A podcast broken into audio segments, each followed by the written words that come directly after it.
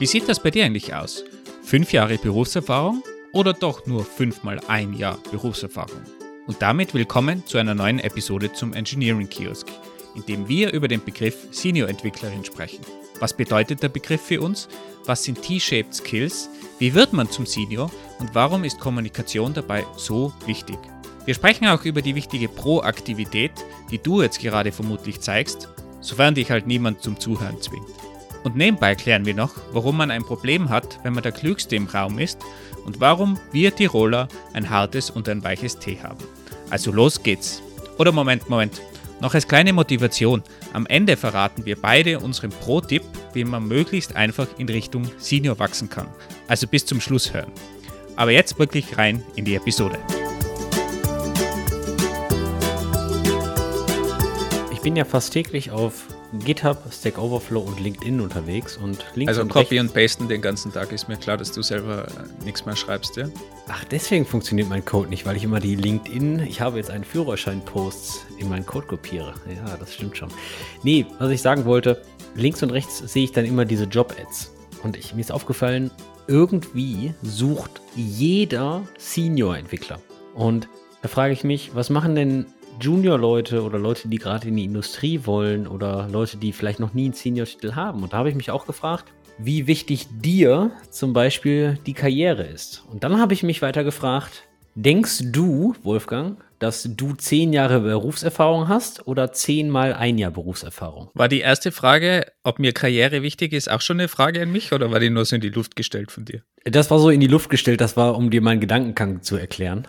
Mich interessiert eigentlich die, die Thematik, wie viel Berufsjahre Erfahrung du hast. Ja, ich mache das eigentlich immer anders. Ich sage einfach, ich bin seit 25 Jahren in der Tech-Industrie unterwegs. Die Politikerantwort, oder? Genau, aber nachdem ich, glaube ich, in den 25 Jahren ziemlich viel unterschiedliche Sachen gemacht habe und nur wenig so richtig, glaube ich, habe ich sehr viel Erfahrung, aber wenig in der Tiefe wahrscheinlich dafür. In manchen Bereichen, aber im Großen und Ganzen ist mir persönlich das eigentlich wichtiger, eher in die Breite zu gehen. Kann man denn mit in die Breite gehen Karriere machen?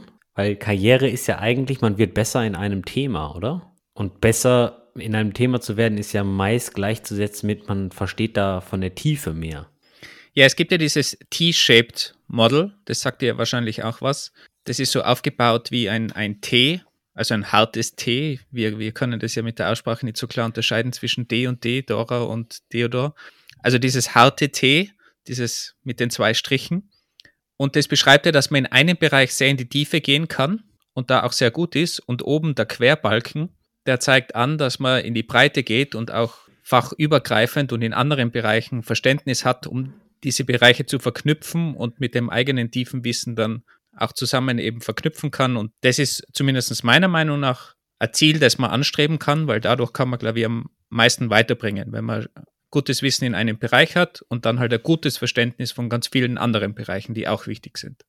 Und jetzt frage ich mich, wo du tief eingestiegen bist. Nach deinem Doktor. Warum nach meinem Doktor? Ich habe ja schon 15 Jahre an dieser Uni verbracht, als Student und arbeitend.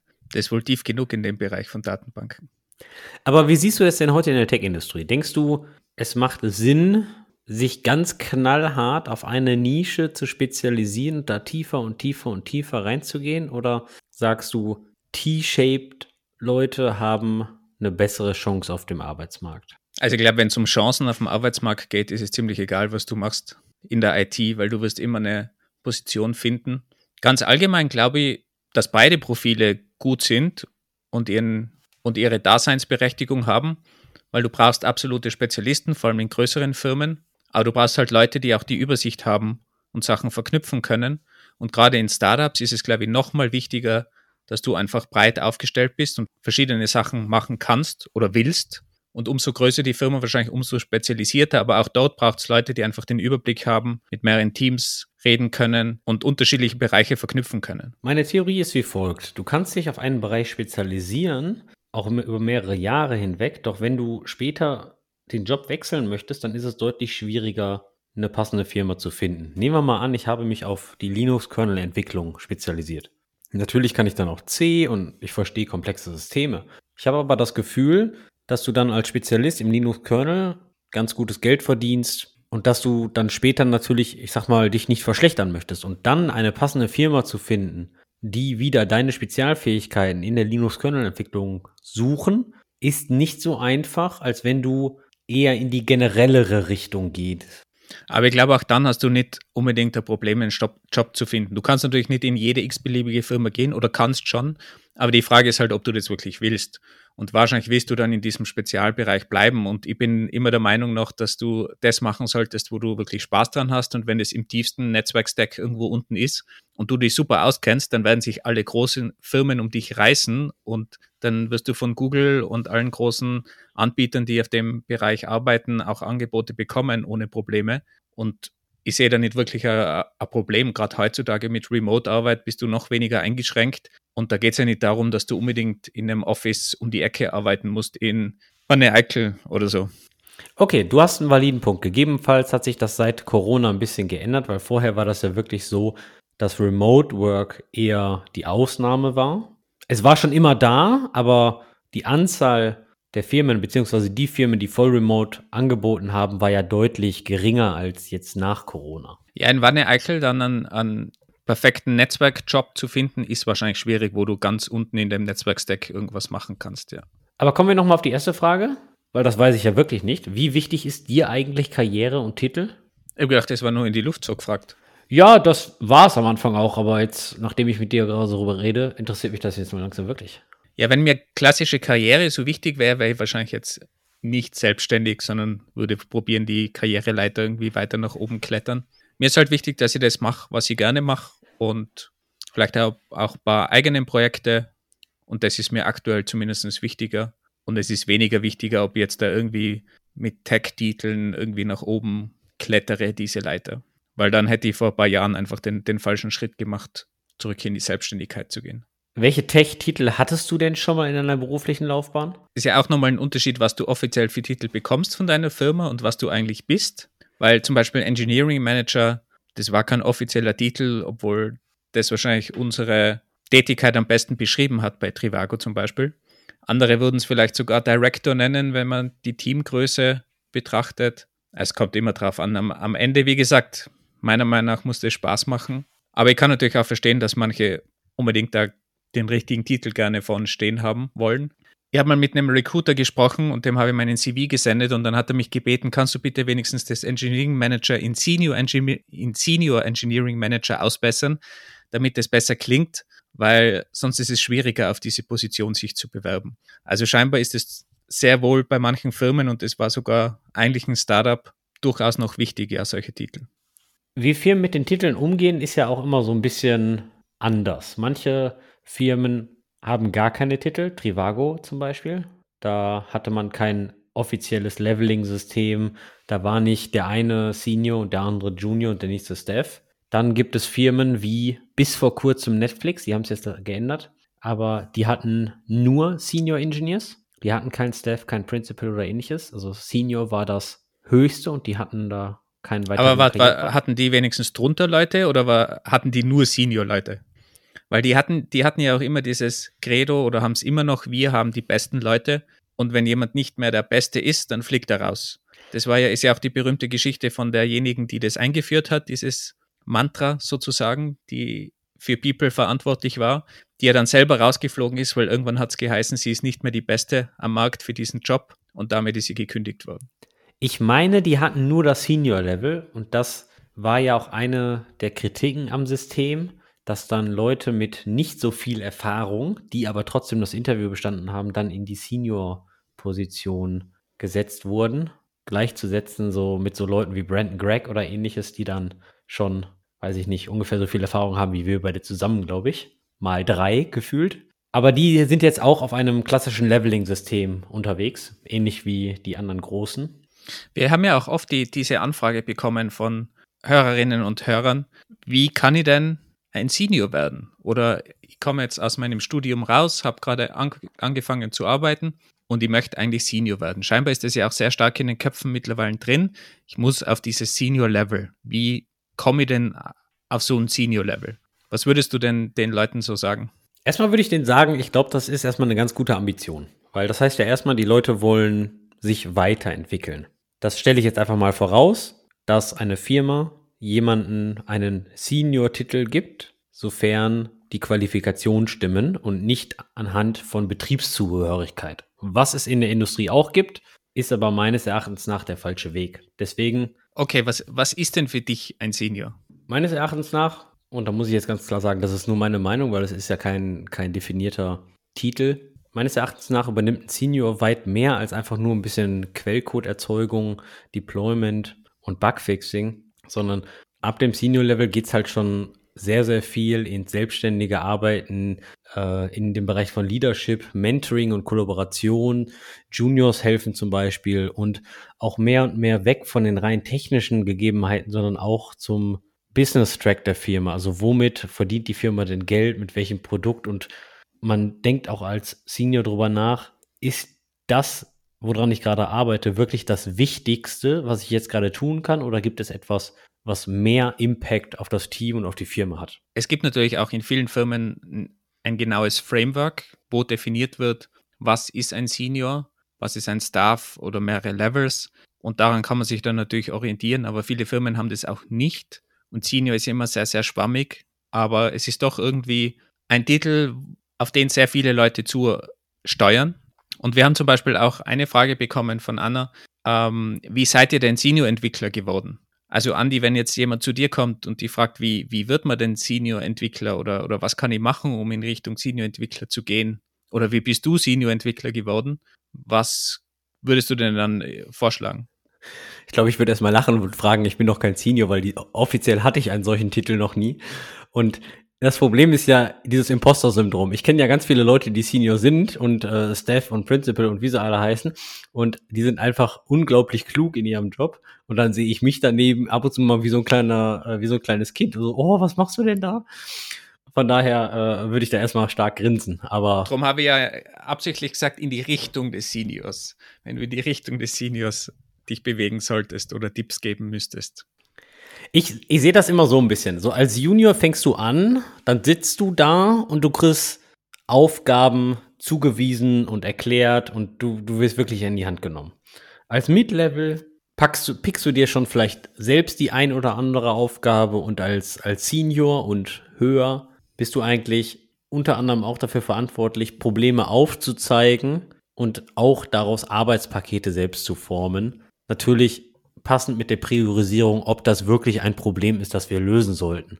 Weil oftmals finden wir Engineers ja auch sehr viele Probleme, die es vielleicht zu lösen gilt, aber vielleicht lohnt es sich einfach oft nicht, diese zu lösen. Also wenn man in diesem mentalen Model darüber nachdenkt, dann könnte das schon in Richtung Senior und drüber gehen.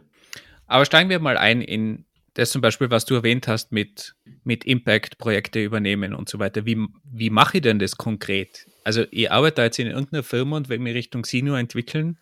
Ich kann nicht einfach sagen, ich bin jetzt verantwortlich für dieses große Projekt und das übernehme ich jetzt und ich bin diese leitende Funktion und that's it. Und damit bin ich jetzt Senior oder gehe in die Senior-Richtung, weil ich brauche das eben. Ich brauche jetzt ein Projekt. Wie würdest du das anlegen überhaupt? In die Übernahme von Projekten sollte man natürlich erstmal reinwachsen und erstmal mit etwas ganz Kleinem anfangen. Ich glaube, das beste Beispiel ist, man möchte ein Feature umsetzen, was von einem Produktmanager konzeptioniert wurde auf Basis einer Anfrage vom Sales-Team. Jetzt kann ich mich als Engineer da hinsetzen, kann das implementieren, bis ich zur ersten Frage komme, wo ich keine Antwort habe. Jetzt kann ich natürlich mich zurücklehnen und warten, bis der Produktmanager auf mich zukommt und sagt, wie weit sind wir denn? Ja, ich bin geblockt. Ja, ich brauche diese Info. Oder der Software-Engineer kann auch direkt zum Stakeholder gehen und zum Produktmanager sagen, hey, ich habe diesen, ich habe diesen Blocker, den müssen wir mal auflösen, können wir da was machen? Also proaktiv sein. Oder, ach so, und sich dann natürlich wieder zurücklehnen und warten, bis das Sales-Team wieder auf einen zukommt und eine Antwort hat. Oder man wird halt mehr und mehr selbstständig und sagt, pass mal auf, ich habe jetzt diesen Blocker hier, was hältst du von diesem Lösungsvorschlag? Also weniger, dass man, dass man Projekt wirklich übernimmt, aber dass man halt einfach probiert, Tasks zum Beispiel aktiv zu, zu treiben und die nötigen Infos holt und da das probiert wirklich zu pushen, als wie wenn es mein Task eben wäre oder mein, mein kleines Projekt. Ja, wir machen das ja auch alles im privaten Leben. Meines Erachtens nach ist Projekte übernehmen im Job nichts anderes wie im privaten Leben. Möchte man eine Wohnung mieten, muss man sehr wahrscheinlich irgendwie eine Auskunft von einer Bank haben oder ähnliches. Oder vielleicht irgendwie, je nachdem wie groß die Wohnung ist, eine Bürgschaft oder was weiß ich nicht. Und wenn die Anfrage kommt vom Vermieter auf dieses Dokument, dann lehne ich mich ja auch nicht zurück, sondern dann gehe ich los und besorge mir irgendwie dieses Dokument. Und eigentlich ist das ja nichts anderes im Job. Und man wächst da mit seinen Aufgaben. Erst ein kleines Projekt, dann vielleicht ein bisschen was Größeres und so weiter und so fort. Man darf jetzt natürlich nicht erwarten, dass man sofort den kompletten Rewrite von fünf Microservices kriegt, der dann auch noch businesskritisch ist. Da muss man sich selbst mal ein bisschen an die Nase fassen. Das funktioniert ja im normalen Leben auch nicht. Du sagst ja auch nicht, ich komme gerade frisch aus der Uni und baue mir deswegen äh, eine Stadtvilla in Düsseldorf City. Also das funktioniert halt einfach auch nicht. Und genauso ist dann halt beim Job. Man muss langsam da reinwachsen. Ähm, man muss gucken, dass man die Probleme aus dem Weg räumt. Und besonders wenn man Probleme gerade kriegt, die man vielleicht übersehen hat, muss man sich auch Fehler eingestehen und die nach oben kommunizieren.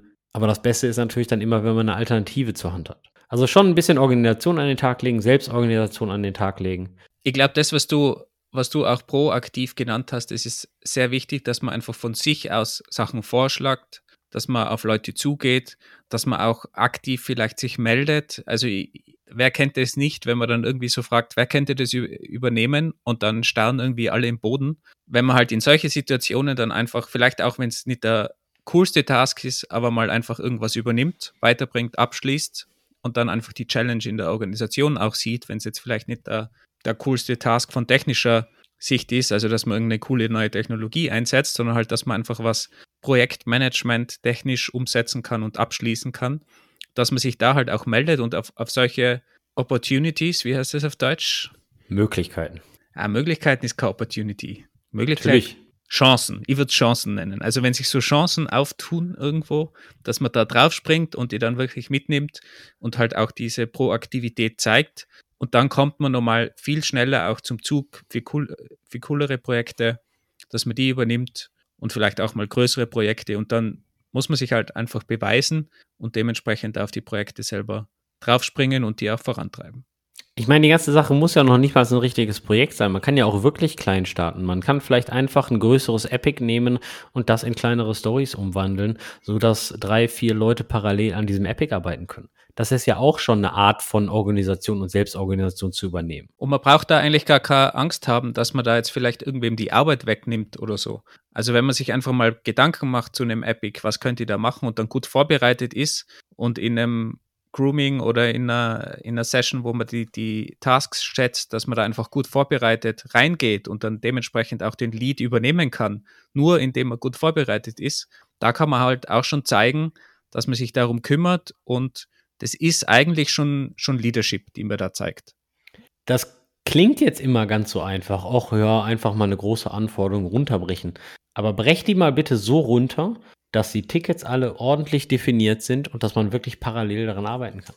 Das ist gar nicht so einfach. Und besonders. Ja, es gibt ja nicht umsonst immer Product Owner oder sonstige Leute, die, die das Projektmanagement übernehmen. Aber da hast du einen guten Punkt erwähnt. Meines Erachtens nach zählt auch so ein bisschen dazu, zu verstehen, was denn eigentlich wirklich im Produkt gebraucht wird. Ich sage jetzt nicht, du musst den Job eines Product Owners, Product Managers voll und ganz übernehmen mit Discovery und User Research und was da nicht noch alles zugehört. Aber wir Techniker sehen halt auch oft Dinge, die es gegebenenfalls die gegebenenfalls funktionieren, aber ich nenne es mal nicht so schön aussehen. Und dann gehen wir da dieses Rabbit Hole runter und versuchen das zu fixen und nach zwei Tagen sagen wir da, ach, vielleicht bleibt das doch einfach so. Und das ist dann gegebenenfalls auch etwas, vielleicht vorher mal drüber nachdenken, ist das jetzt so wichtig, das jetzt zu beheben? Also bringt es das Produkt weiter oder nicht? Bevor wir in eine andere technische Kategorie springen, kurze Frage, Andi, weißt du, was ein Meterstab ist? Das ist ein Zollstock. Das ist ja, ein Zollstock. Das heißt, Fertig aus. Warum heißt es Zollstock, wenn ihr nicht mal in Zoll misst? Ich gucke gerade mal, ob hier ein, ein, Zoll drauf ist. Ist hier ein Inch drauf? Nee, ist es nicht. Nee. Auf jeden Fall, wer in den letzten Minuten komische Geräusche im Hintergrund gehört hat, das war dieser Meterstab, mit dem Andi herumgespielt hat und der sehr viel Lärm macht. Also Andi legt es mal auf die Seite. Aber ich habe gemerkt, der Meterstab hat Gradzahlen drauf. Das wusste ich noch gar nicht. Manche zumindest. Aber kommen wir zurück zum, zum Senior und zu den technischen Skills. Jetzt waren wir schon bei, bei nicht-technischen und, und bei der Organisation Leadership. Gibt es denn technische Dinge, die dir wichtig wären, was ein Senior haben sollte? Oder eine Senior. Kann man es eigentlich gendern? Senior, Seniorin, Seniorin? Klingt eigenartig. Seniorin sind Doch eigentlich eine, ältere Damen, aber obwohl. Eben eine Senior Developerin. Klingt noch besser. Also, welche, welche Eigenschaften erwartest du dir da in Bezug auf Tech Skills? Also ich glaube, im Bereich Tech Sales gibt es eine ganze Menge zu erwähnen. Äh, von dem Schreiben von Code über Testing, Debugging, Monitoring, aber auch die Architektur und Security. Fangen wir doch einfach mal den zur Entwicklung von Code an, wo der Junior einfach, okay, der Junior schreibt den Code und behebt den Fehler. Da sorgt der Mid-Level Engineer schon eher dafür, okay, dass der Code dann auch wirklich testbar ist und dass ein paar Edge Cases und der, der Happy Pass getestet ist, wo natürlich der Senior, von dem wird erwartet, dass jeder Code 100% testbar ist, dass alle Edge Cases abgefangen werden und dass man natürlich genau weiß, wann Kommentare für welchen Kontext angebracht sind und nicht hier assigne ich die Zahl 5 der Variable i. Das ist jetzt kein sinnvolles Kommentar, was ich von einem Senior erwarten würde, sondern eher, warum man jetzt hier komplexes String Processing machen muss und warum das hier notwendig ist und nicht da drüben. Also das Testing würde ja challengen, weil ich würde ja sagen, eher, dass jemand, der unerfahren ist und vielleicht jetzt direkt aus der Uni kommt, der probiert alles zu testen und alle Edge Cases zu testen und der Senior testet diese Sachen, die einfach wichtig sind und dass die Developerin in optimierter Zeit, also in möglichst kurzer Zeit, möglichst viele Sachen abtestet und sinnvolle Sachen abtestet. Und ich glaube, das ist eigentlich meiner Meinung nach viel besser, als wenn man sagt, okay, man testet jeden Edge Case ab. Ja, das ist richtig. Und von Testing habe ich ja gar nicht erwähnt, dass es automatisierte Unit-Tests sind oder vielleicht nicht manuelles Geteste. Also ich würde halt eher, eher darauf gehen und sagen, umso erfahrener man wird, umso besser testbaren Code schreibt man, umso bessere Tests, Unit Integration, End-to-End-Tests und was man nicht noch alles hat, schreibt man. Und ich glaube natürlich, es ist auch abhängig von der Industrie, in welcher Industrie du bist. Wenn du jetzt Flugzeugsoftware, Klassiker schreibst, dann wirst du ja andere Anforderungen haben, als wenn du jetzt irgendeine Web-App baust und in Agentur arbeitest. Aber auch im ganz Allgemeinen würde ich sagen, Senior-Developerinnen können einfach möglichst optimiert arbeiten und machen genau das, was wichtig ist, um den Task möglichst sinnvoll umzusetzen, dass der abgeschlossen ist, aber halt auch den Kriterien entspricht, die man so in der Firma hat und auch halt dementsprechend mit in die Zukunft denkt, wenn es um Langlebigkeit geht oder eben auch nicht, dass man es vielleicht nur quick and dirty hackt, wenn das sowieso nur eine Woche lebt. Also dass man einfach diese Einschätzung hat, was ist wichtig, was ist unwichtig und wie setze ich das technisch am besten um. Du hast sehr schön von Hacks geredet und da kommt mir mal ein Thema in den Kopf und zwar Debugging. Richtig zu debuggen ist ja auch eine Kunst meines Erachtens nach, wo man gegebenenfalls als Junior anfängt, ein paar Print- und Log-Statements in den Code zu bauen. Willst du jetzt sagen, mein, mein Print-Based Debugging ist, ist nicht Stand der Technik? Vielleicht ist ein Console-Log im JavaScript noch Stand der Technik, das weiß ich nicht, aber obwohl es natürlich da auch schon Step-in-Debugger gibt. Wobei das viel schwieriger wird, wenn man jetzt so in der Cloud zum Beispiel arbeitet oder viel mit Services, weil man da einfach weniger Zugriff hat. Also Debugging mit Services und Cloud ist immer noch eine große Herausforderung und da wird in der Tat Console Log oder irgendwelchen Prints ist wieder ein starkes Tool teilweise, das man verwenden kann. Naja, also Remote-Debugger gibt es ja auch noch, ne? Und äh, je nachdem, was Ja, aber die müssen erst in der Cloud funktionieren. Ja, aber wenn du einen Docker-Container deployst, dann funktioniert es ja in der Regel, je nachdem, welcher Port frei ist. Naja, wie dem auch sei. Wo ein Junior-Entwickler oder eine Junior-Entwicklerin eher so mit äh, Console-Log und Print und Echo und was es da nicht noch alles gibt, ein System zu äh, versucht zu debuggen, geht's mit steigender Erfahrung natürlich mehr und mehr ans systematische Debuggen, um äh, Fehler zu finden. Oder sogar systematisches Debuggen, um Fehler zwischen Services oder in generellen größeren Architekturen zu finden, anstatt nur in einem Service. Und mit systematischem Debuggen meine ich wirklich ordentliches Log-Processing, vielleicht komplexere Fehler nachstellen, die irgendwie nur in bestimmten Konstellationen zu finden sind, Race Conditions und natürlich aber auch sowas wie ordentliche Step-in-Debugger, vielleicht helfen dir irgendwie Tracing-IDs mit und so weiter und so fort. Also da, wo es schon ein bisschen komplexer wird, um wirklich den Fehler zu finden, wo vielleicht sogar externe Systeme eine große Rolle spielen, mit mehr Erfahrung findet man solche Fehler schneller und man ist halt wirklich systematisch dran, die meisten Komponenten auszuschließen, also nach, wirklich nach dem Ausschlussverfahren, anstatt zu sagen, oh, ich habe eine Vermutung, das ist es. Ja, und dann also mehr Syste systematisches Debugging und nicht chaotisches.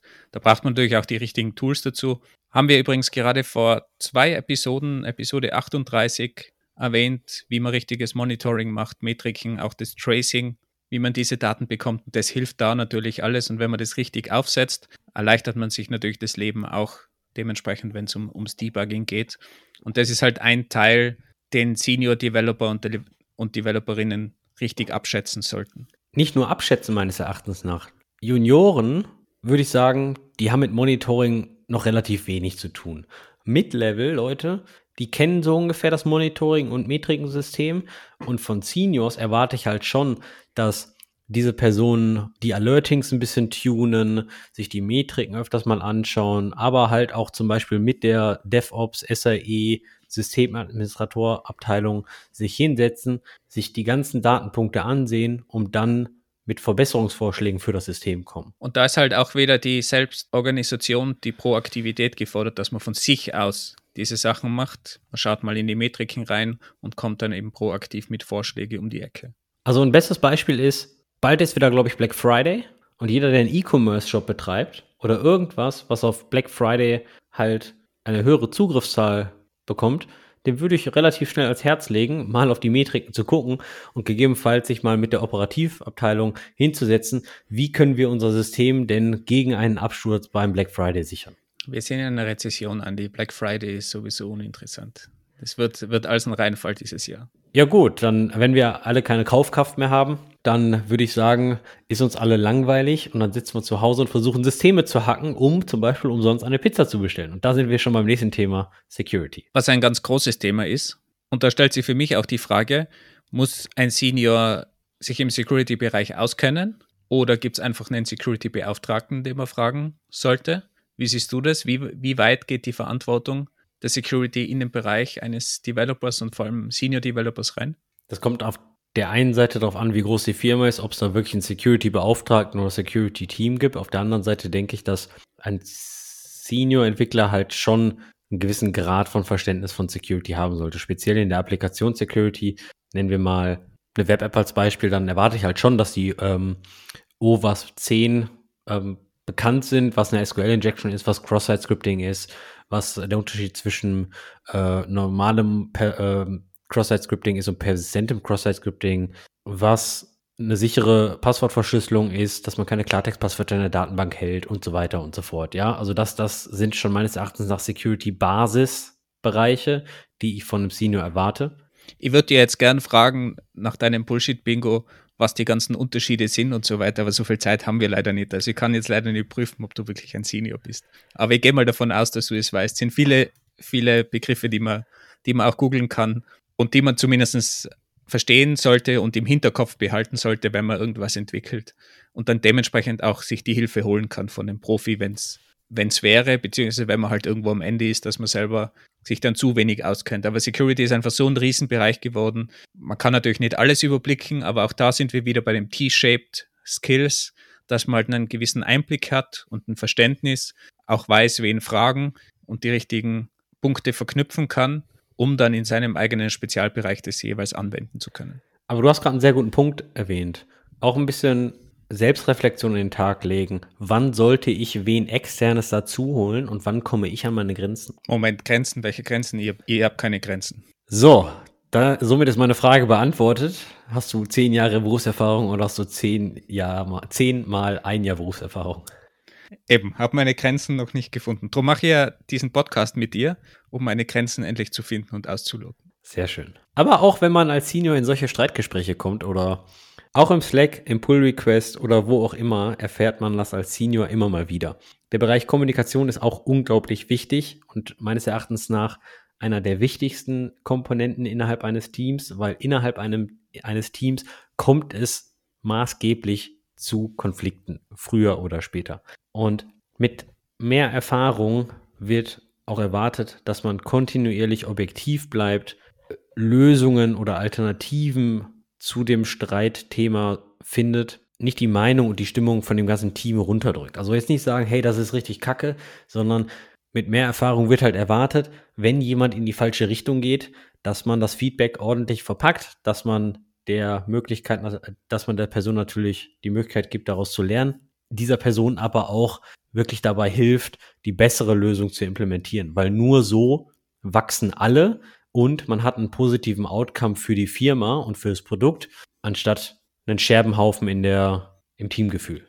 Und man kann natürlich auch schlichtend reinspringen, wenn man so eine Situation sieht im Team, im Slack, in der Kommunikation, dass man einfach als Mediator reinspringt und probiert es in irgendeiner Form zu beruhigen. Und das ist, glaube ich, auch eine wichtige Qualität, die ein Senior Developer haben sollte, dass man da eben auch wieder proaktiv probiert, einfach die Wogen zu glätten. Und das hilft ganz oft, wenn da einfach eine dritte Person kurz reinspringt und das irgendwie beruhigt mit einer Message oder einfach mal nachfragt, was ist denn das Problem, könnt ihr mir das kurz erklären, dann hilft man da schon ganz viele Konflikte vorzubeugen. Und das ist natürlich in einem Team wirklich wichtig und man unterschätzt auch oft, wie viel Einfluss man da haben kann. Mit einer einfachen Message kann man da wirklich Riesenstreits vermeiden und das ganze Team ist dann produktiver am Ende und vergeudet nicht irgendwelche Zeit mit irgendwelchen Konflikten oder Streitgesprächen. Meines Erachtens nach ist dieser Bereich einer der schwierigsten im Senior Engineering. Meines Erachtens nach ist es deutlich einfacher, testbaren Code zu schreiben, denn bei der Kommunikation geht es halt darum, auch wenn wir einen schlechten Tag hatten, auch wenn wir müde sind, auch wenn es uns nicht ganz so gut geht, wird von einem Senior-Entwickler oder einer Entwicklerin eigentlich immer Objektivität und positives Denken erwartet und nicht, dass man als Person mit da reinspringt und über den Kollegen herzieht. Das kann man vielleicht bei der Deutschen Bildzeitung machen, aber nicht als Senior-Entwickler in der Firma. Und ich glaube, man kann sogar noch einen Schritt weiter gehen. Man kann auch Feedback aktiv einfordern. Also nicht nur Feedback geben, wie es der Andi jetzt auch zuerst beschrieben hat, sondern dass man aktiv fragt und nicht nur den eigenen Lead, sondern vielleicht auch die Kollegen, Kolleginnen im Team. Was haltet ihr denn davon? Auch One-on-Ones vielleicht macht. Da haben wir auch eine schöne Episode, by the way, wo One-on-Ones auch mit Kolleginnen im Team, dass man einfach mal nachfragt, was, was haltest du denn von unserer Arbeit, von unserer Zusammenarbeit in den letzten Monaten? Gibt es da irgendwelche Punkte, die schwierig sind? Kann ich mir irgendwo verbessern? Sollte irgendwo mehr helfen?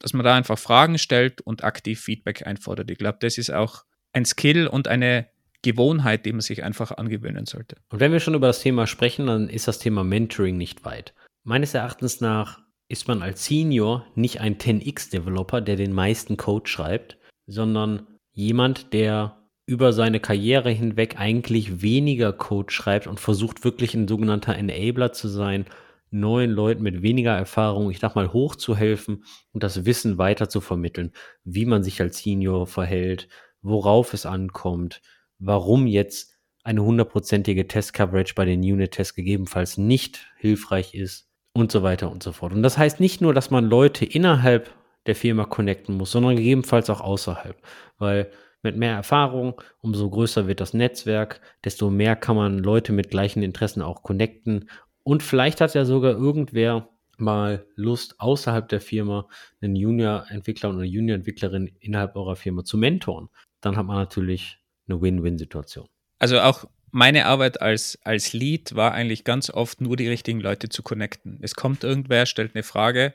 Ich persönlich kenne sie auch nicht die, die richtige Antwort, aber ich kenne jemanden in der Firma, in einem anderen Team, in einem anderen Bereich und sage einfach, frag mal diese Person und dann ist es teilweise einfach nur ein kurzes Gespräch oder drei Slack-Messages und man hat die Antwort. Aber dieses Wissen einfach, wer hat welches Spezialwissen in der Firma, wen kann man wie verknüpfen, das ist, glaube ich, sehr wichtig als Lead natürlich, aber auch als Senior-Entwicklerin, dass man sich ein gewisses Netzwerk aufbaut und sich auch merkt und Interesse daran hat, was andere Leute machen in der Firma, weil das kann man halt dann dementsprechend auch nutzen, um die Connections dann herzustellen und, wie der Andi so schön sagt, als Enabler zu arbeiten. Jetzt haben sich so viele beschwert, wir, wir verwenden so viele englische Begriffe. Andi, was ist der deutsche Begriff für Enabler? Andi googelt jetzt natürlich.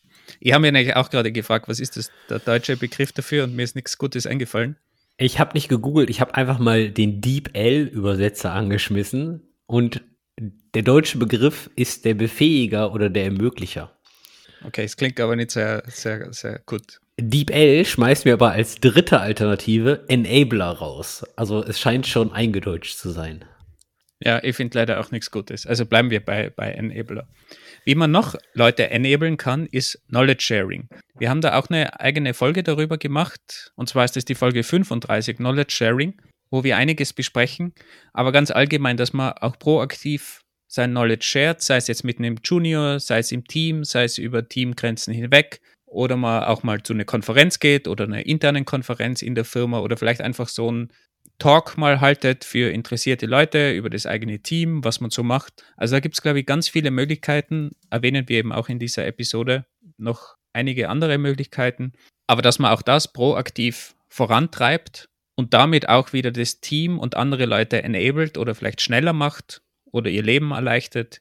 Und das, was man eben die letzten Jahre gelernt hat, dass man das auch dementsprechend weitergibt. Und ich glaube, auch da sind die Senior-Rollen mehr gefordert, in diesem Bereich aktiv tätig zu sein. Und die Senior-Position auszuleben, ist bei weitem nicht einfach. Das ist kontinuierlich anstrengend.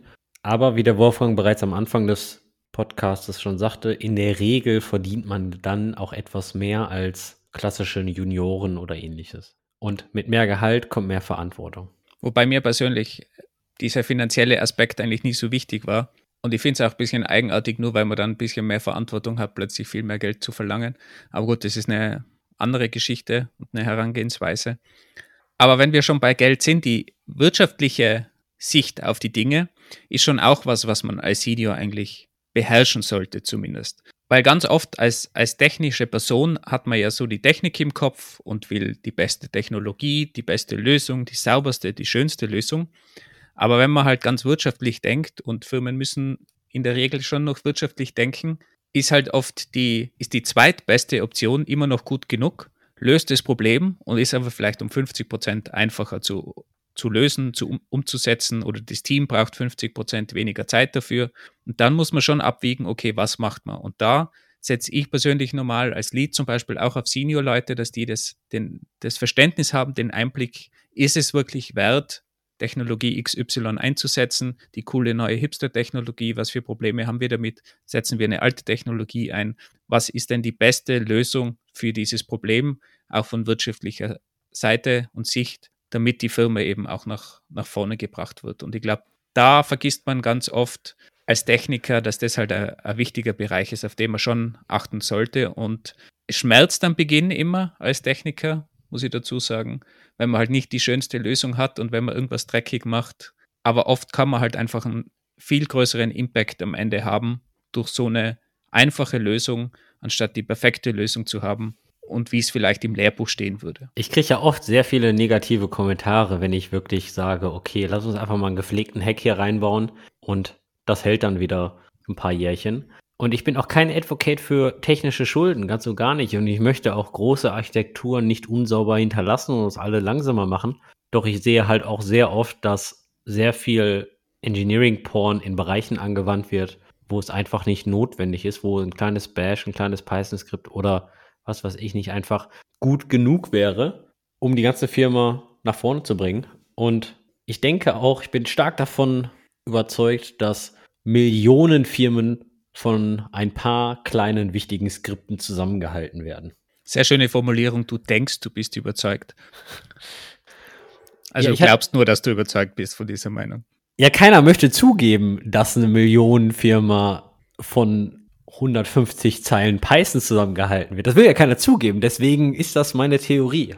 Also falls ihr irgendwie mal äh, einen Whistleblower spielen wollt, schickt mir doch einfach mal anonym irgendeine E-Mail und bestätigt meine Theorie. Wobei auch da muss man aufpassen, dass man halt dann nicht in der Vergangenheit hängen bleibt und nie irgendwie auf neue Technologien setzt oder auf den nächsten Schritt macht, nur weil er gerade jetzt zu kompliziert ist. Aber auch da sehe ich Seniors gefordert, dass die halt den Weitblick haben und sich überlegen können, okay, was bedeutet es, wenn wir jetzt eine neue Technologie einsetzen welche Probleme schaffen wir uns selber damit? Was wird vereinfacht? Wie schaut es in Zukunft aus mit der Wartbarkeit? Ist es so eine neue Hipster-Technologie, wo es nicht mal sinnvolle Dokumentation gibt? Ist da eine große Community dahinter? Ja oder nein? Was bringt es am Ende? Und ist es dann das Ganze wert, sich das überhaupt anzuschauen und das, das zu implementieren oder einzusetzen? Und da hilft halt auch die Erfahrung, die man einfach gesammelt hat und wenn man Spezialist in einem gewissen Bereich ist, weiß man halt einfach, wie, keine Ahnung, wie schnelllebig zum Beispiel JavaScript-Frameworks sind. Und dann kann man vielleicht auch besser einschätzen, wobei das sicher die, die schwierigste Kategorie ist, irgendwas einzuschätzen, wie ob jetzt ein JavaScript-Framework stirbt oder nicht oder erfolgreich wird oder nicht und wann man darauf aufsetzt. Aber wenn man da halt die eigene Erfahrung verwenden kann, um das besser abschätzen zu können, hilft es natürlich auch. Also ganz klassische Erfahrung, Zeit, muss man schon auch sagen, hilft schon auch, um einfach mehr in so eine Seniorrolle reinzuwachsen. Also man kann nicht sagen, nur weil man jetzt diese Punkte auch abhandeln kann oder versteht, dass man sofort nach einem halben Jahr Berufserfahrung in eine Seniorrolle springen kann. Also auch da muss man sagen, es braucht wahrscheinlich eine gewisse Zeit, um einfach auch die Erfahrung zu bekommen in gewissen Bereichen und man dann eben diese Erfahrung auch dementsprechend anwenden kann. Es ist nicht nur Zeit, aber Zeit ist definitiv ein Faktor, meiner Meinung nach. Zeit ist ein Faktor, aber nur weil man fünf Jahre den gleichen Job macht, ohne seinen Bereich zu erweitern, ist man halt auch kein Senior. Und das ist genau dieser Spruch von, hat man fünf Jahre Berufserfahrung oder hat man fünfmal ein Jahr Berufserfahrung? Und wenn ihr jetzt sagt, hey, ich bin in meiner Firma, ich bin in meinem Team, irgendwie habe ich gar nicht die Möglichkeiten, hier mich so weiterzuentwickeln.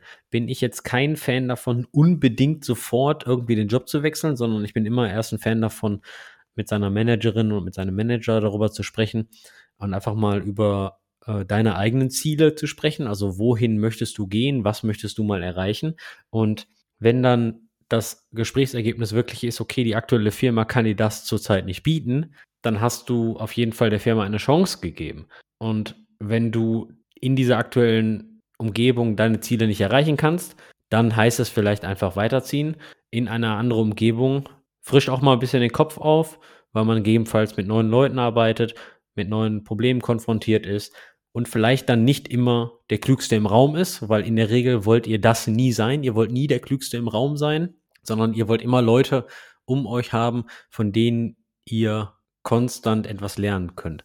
Ich sage aber auch, nur weil ihr mit Juniors arbeitet, heißt das nicht, dass ihr nichts mehr lernen könnt. Meines Erachtens nach kann man auch als Senior von Juniors sehr, sehr viel lernen, weil die einfach fundamentale Fragen stellen wie, warum ist das denn einfach so? Und dann setzt ihr euch hin, ja, das ist eine sehr gute Frage. Warum ist das denn eigentlich so? Ich mache den Job hier schon seit zehn Jahren und habe immer gedacht, das ist einfach so. Und wenn die Antwort ist, weil wir es immer schon so gemacht haben, dann sollte man sich was überlegen, ja. Wir verlinken auf jeden Fall auch noch einige Blogartikel bzw. Webseiten über solche Growth Frameworks wie Career Growth, wie, wie nennt sich das auf Deutsch? Karriere. Karriereleitern. Karriereleitern, ja, da gibt es da gibt's Mat Matrizen, so eine Matrix, wo man dann sieht, in was für einem Bereich man wie sich fortbilden muss. Zum Beispiel Circle CI ist da sehr früh rausgekommen mit so einer Matrix. Aber da gibt es auch andere Ressourcen noch, die jeweils das erklären, wie das in den Firmen abläuft. Da kann man sich also auch viel, viel abschauen. Wir verlinken auch noch einen Blogartikel von einem ehemaligen Kollegen von Tom Bartel, der einen super Blogartikel geschrieben hat über Leadership als Individual Contributor, weil es ja auch immer heißt, wie kann ich denn wirklich Leadership zeigen, wenn ich gar, gar keine Rolle habe, wo ich diese zeigen sollte. Also auch als Individual Contributor kann man viel weiterbringen und der hat da super Beispiele auch äh, drinnen und Praxisbeispiele, wie sowas funktionieren kann. Also genug zum Lesen. Und natürlich würde es uns auch interessieren, was ihr so haltet von der ganzen Senior-Rolle. Haben wir im Großen und Ganzen abgedeckt, was eine Senior-Rolle ausmacht? Haben wir irgendwas vergessen? Bitte sendet uns da Tweets oder auch E-Mails. Freuen uns natürlich auf jedes Feedback und auf Twitter entsteht ja auch immer ganz gerne Diskussion über solche Themen. Also gerne einen, einen Tweet zu dem ganzen Senior-Thema. Sind gespannt auf euer Feedback. Wir verstehen, dass das Thema nicht einfach ist und wir verstehen auch, dass ohne eine industrieweite Definition jeder ein anderes Verständnis von Junior, Mid-Level und Senior Engineer hat. Und das finde ich auch toll. Wenn ihr jetzt noch kein Senior Engineer seid, schaut doch mal in eurer Firma nach, ob es eine definierte Karriereleiter gibt und wenn nicht, fragt doch mal nach, was ihr dafür tun sollt oder könnt. Lasst euch nicht mit Wischi-Waschi-Attributen abspeisen, sondern versucht wirklich ganz konkrete Tipps zu bekommen, wie ihr euch weiterentwickeln könnt Vielleicht sogar in die Richtung von messbaren Attributen. So wie, wie dein Gewicht zum Beispiel, oder Andi? Oder was willst du da messen?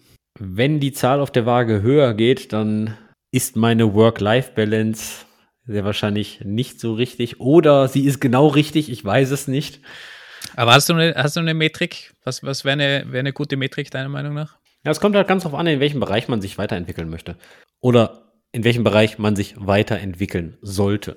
Beispiel. Sollte man die Kommunikation und das Mentoring steigern, warum nicht einfach mal ein oder zwei Junioren mentoren über die Zeit von einem halben Jahr und dann schauen, ob vielleicht nicht ein Junior eine Beförderung kriegt zum Mid-Level, was ja dann schon ein Erfolg wäre im Mentoring-Bereich. Also ist nicht wirklich eine Metrik, oder?